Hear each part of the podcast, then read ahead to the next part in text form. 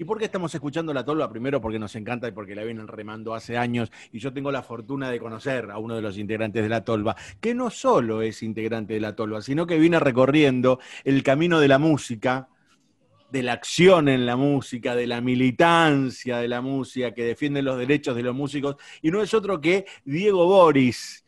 Hola, querido Diego Boris, presidente del Instituto Nacional de la Música de. ¿Qué haces, viejo lobo de mar? ¿Cómo te va? ¿Cómo?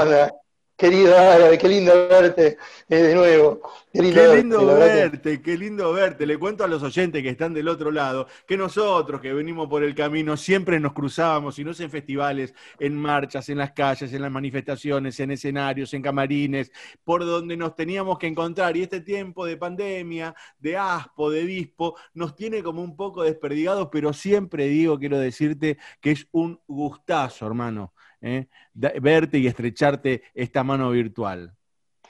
Igualmente, igualmente. A veces en festejo, nos encontramos también en festejo porque se han logrado, digo, algunas situaciones productivas para la actividad musical o la comunicación. Digo, en general, eh, la ley de servicio de comunicación audiovisual, que bueno, después sufrió algunos retrocesos, pero hay que ahora volver a, recuperar algunos, algunos puntos que están ahí. Digo, varias cosas, digo, que, que que fueron y son muy significativas, sobre todo para dejarle a las futuras generaciones que vale la pena juntarse, trabajar, digo, para cambiar la realidad, porque también somos testigos de que se puede, digamos, ir modificando algunas cuestiones que no están bien en lo que tiene que ver con el arte, con la comunicación, ¿no? y con los derechos. Mirá, dijiste juntarse para cambiar la realidad, dijiste festejar, y yo sé que este sábado 28 de noviembre a las 19 horas por la televisión pública hay un programa especial. ¿Por qué no nos contás un poco, Diego? Sí, justamente el 28 de noviembre, pero del 2012, eh, se produjo la aprobación por unanimidad eh, de la Ley de la Música Parte 1, que crea un órgano de fomento a la actividad musical. La aprobación por unanimidad en el Senado de la Nación. O sea, eh, ¿y qué es lo que crea? Crea justamente el Instituto Nacional de la Música, un órgano de fomento a la actividad musical, que nosotros llamábamos Ley de la Música Parte 1. ¿Por qué? Porque se dividió en dos eh, eh, el, gran proyecto de Ley Nacional de la Música. El primero, un órgano de fomento que permita mejorar las condiciones generales en las cuales se realiza la actividad musical, ayudar a la producción, incentivar la circulación de música en vivo, la formación de los compañeros y compañeras músicos en, los derechos intelectuales, en, las distintas áreas de la profesión. Y una vez que se mejoren las condiciones generales, empezar a trabajar para un estatuto de lo que serían los trabajadores de la música, sobre todo de los músicos al principio, para mejorar la inserción en los beneficios sociales, poder tener una obra social, una RT, una especie de pensión o jubilación en determinado momento de nuestra vida, digo, ciertas situaciones de contención que otras profesiones lo han logrado y que la música siempre está ese chiste de que trabajas, etcétera, etcétera. Y, y, una cosa es la parte de hobby que puede suceder en algunos años de la vida una persona que se va a dedicar a la música, y otra es cuando ya hay decisiones que hacen que, bueno, yo puedo tener también eh, algún otro trabajo, pero claramente hay una decisión de vida de que voy a trabajar de esto, y en trabajar de esto hace que grandes sectores de, de, la actividad musical estén contribuyendo con su patrimonio a la cultura de un país.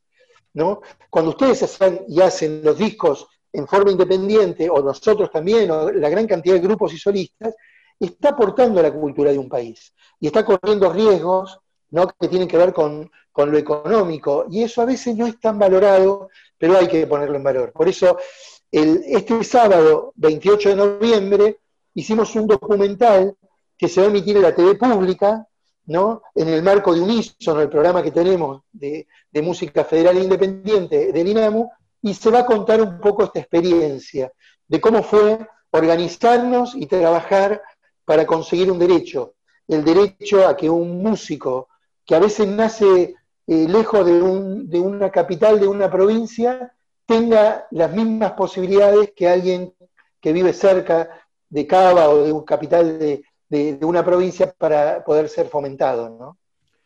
Importante, ¿sabes que antes eh, tuvimos la oportunidad de hablar con Agustín Álvarez Rey sobre la Argentina, sobre lo que está pasando, sobre la realidad, sobre Diego, sobre todo? Y llegamos en un momento a la conclusión de lo importante que es que una sociedad siga aumentando los derechos para sus ciudadanos.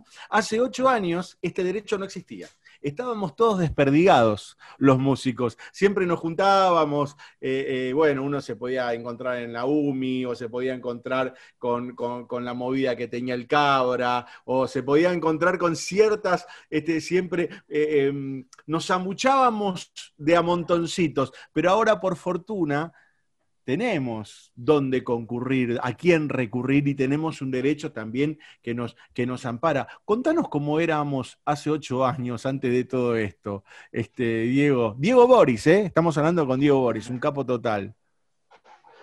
Y, hace ocho años éramos más viejos. Digo, eh, ahora somos bastante más jóvenes y con experiencia. Digo, eh, ah, eh, si lo que uno fue entendiendo con esto de la edad y eso es que si hay ganas, digo, la experiencia es un valor eh, muy productivo, inclusive las derrotas. Son situaciones que, pueden llegar a convertirse en algo ventajoso porque nos da la experiencia de volver a hacer, de intentar lo mismo por otras vías o, con otro nivel de organización. Después es cierto lo que, lo que sucedía es que este, como bien vos comentabas, había mucha dispersión.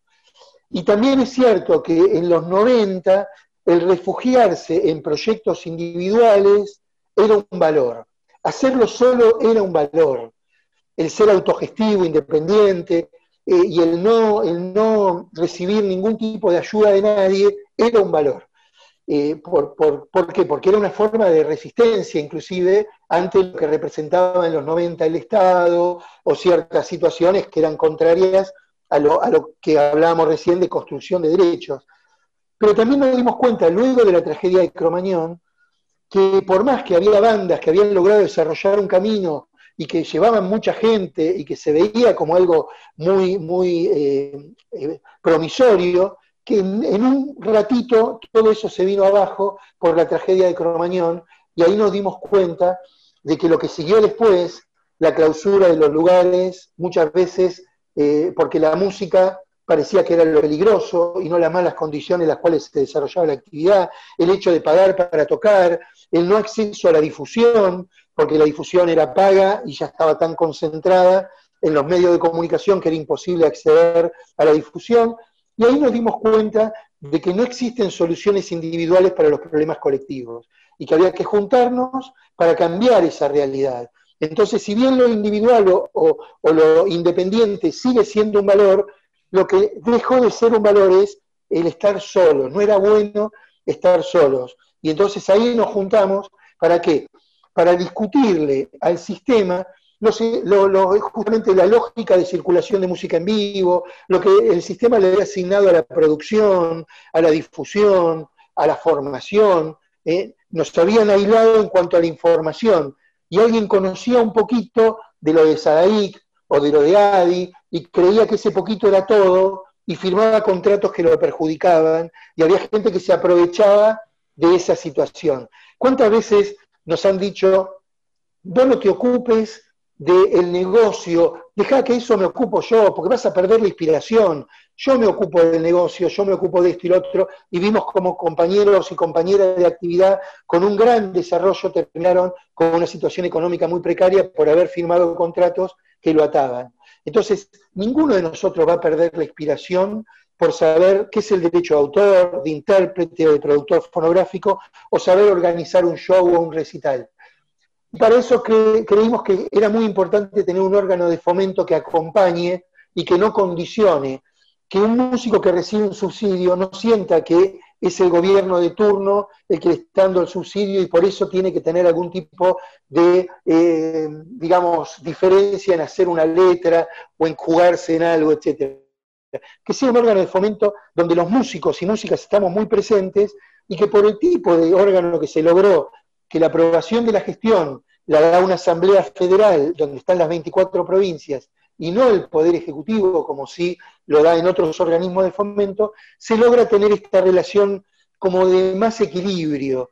Y ahí vimos recién como eh, la persona que está operando en Radio Nacional decía que había recibido un subsidio por eh, un, disco, un vinilo, y qué más eh, alegría nos puede dar a nosotros que alguien que no conozcamos, digo, haya recibido algo para, producir, ¿no? Ese es el triunfo como de una idea.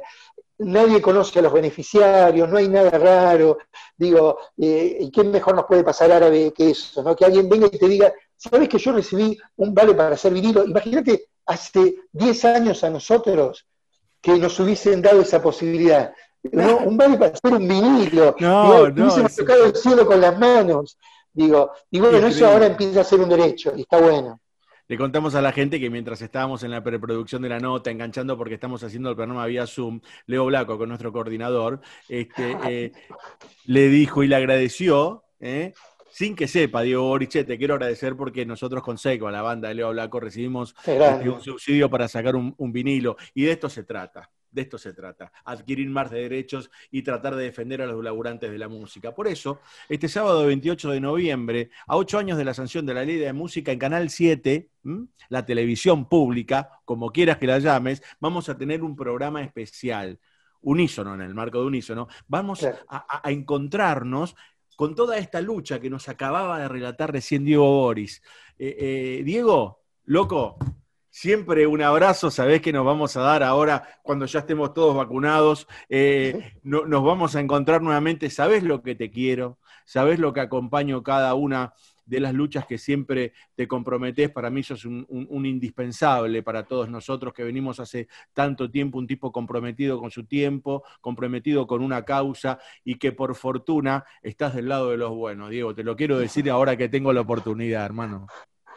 Mil, gracias, Árabe. Y, esperamos ese, ese, abrazo y de poder volver a festejar esos logros colectivos que en algún momento nos encontraban, porque es eso, ¿no? Digo, dejarle a las futuras generaciones más que, más que el logro, eh, eh, la idea de que eh, si nos juntamos, si nos organizamos, no es tan difícil. Como decía acá el, querido amigo, el, el, enemigo parece más grande si se lo mira de rodillas. Y durante muchos años nos hicieron creer que no podíamos. ¿no? Entonces, que solo podían los abogados, que solo podían los profesionales, etcétera, etcétera. Y si nosotros podemos resolver una parte armónica, si podemos resolver una grabación, una letra de una canción, hacer un show, podemos dar el debate de igual a igual a cualquiera. Así que ahí nos encontraremos con algún otro logro en futuro el querido amigo que mencionaba Diego Boris, que ya lo despedimos porque sabemos que tenés este, un montón de compromisos. Te agradecemos el tiempo que te tomaste para hablar con Hola, ¿qué tal? No era otro que el general San Martín que luce en su casaca. Diego Boris, en Hola, ¿qué tal? Recuerden, este 28 de noviembre a las 7 de la tarde en la televisión pública, en el marco de Unísono, la historia de la ley de la música. Gracias, Diego. Gracias, muchas gracias por estar ahí.